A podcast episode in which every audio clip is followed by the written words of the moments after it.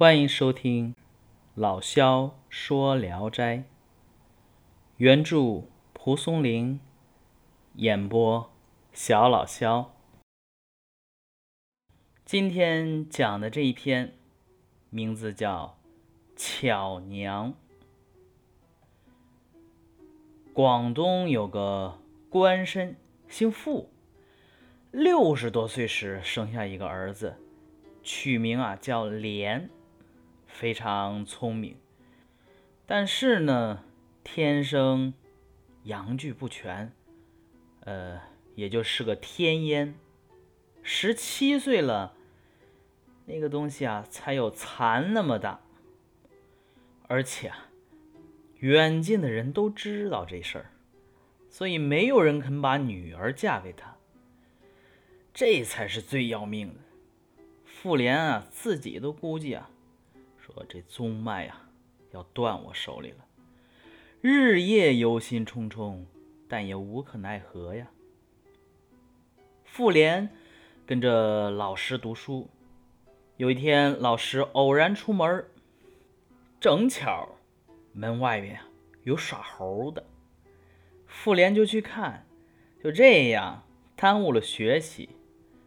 妇联估计老师就要回来了，他心里害怕呀。一天都没学，于是呢，离家出走，在离家几里远的地方，看见一个白衣女郎，旁边啊跟着个小丫鬟，走在前面。女郎一回头，妇联啊就看见她长得什么样了。哎呀，就觉得长得无比的妖丽。她小步慢慢移动着。妇联啊，于是几个快步就赶过去了。正巧这时候，女郎回头对丫鬟说：“试试问郎君，是否要到海南岛去？”丫鬟果然招呼妇联询问。妇联那肯定的呀，问有什么事儿。女郎说：“如果去海南岛。”有一封信，烦你顺路送到家乡。老母在家，也可以做东道主招待于你。妇联出门本来就没有一定的去处，一想过海就行，呃，也就答应了。女郎拿出书信给了丫鬟，丫鬟把书信转给妇联。妇联问姓名及地址，女郎说：“姓华，住在秦女村，离城北三四里。”妇联搭船就去了。到了琼州城北，太阳可就下山了。这个时候问秦女村，无人知晓啊。往城北走了四五里。这时候星月已经高悬，四周啊荒草离离，旷野之中找不到一家客店，真是难堪窘迫极了。妇联看见道边有座墓，打算我一傍坟墓休息一会儿，但又怕虎狼，于是啊爬到一棵树上，像猴子一样。蹲在树杈上，就听松声刷刷响动，叶虫吱吱哀鸣，心中是忐忑不安，心说：“我怎么就到这儿来了？”心里啊早就后悔了。忽然听见脚下有说话声，俯瞰下面，就感觉下边有一个院子。有个丽人坐在石上，两个丫鬟打着灯笼站在左右侍候。那个丽人对左边的丫鬟说：“今夜月明星稀，把华姑赠的茶团去沏一杯，要好好欣赏这美好月色。你想啊，大半夜里，原先是个坟堆。”现在突然成一个院子，傻子也知道这是鬼呀！妇联想到这儿，不禁是毛发竖立啊，不敢大口出气。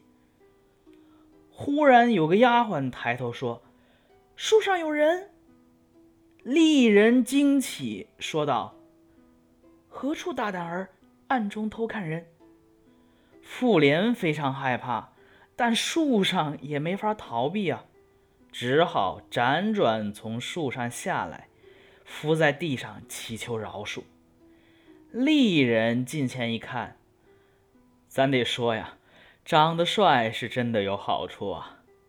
这近前一看，一下子反怒为喜，拽起妇联就和自己坐在一起。妇联斜着眼睛看了一下，发现他呢，大约十七八岁，姿态艳丽绝顶。听他说话，也不是本地的口音。丽人问道：“郎君上哪里去？”妇联说：“替替人送书信。”丽人说：“旷野之中多强盗，露宿外面令人担心。不嫌弃草舍简陋的话，呃，可以到我家里去歇息。”说着，就邀请妇联进屋。屋子里只有一张床，女郎命令丫鬟铺上两床被子，这意思太明显了呀。妇联呢自惭形秽，提出要睡下床。丽人笑着说：“遇上好客人，我怎么能像三国时陈元龙那样独自高卧呢？”妇联没办法呀。就只能和女郎同床睡觉。由于惶恐不安，还不敢舒展身子。不一会儿呢，就觉得呀，女郎暗中把小手伸进妇联的被窝里，轻轻抚摸她的腿部。那妇联她是个天烟呢，她能怎么着啊？就只好假装睡着了。好像没有知觉一样。又过了一会儿，那女子呢，掀起被子钻进来，摇动妇联。妇联啊，还是不动。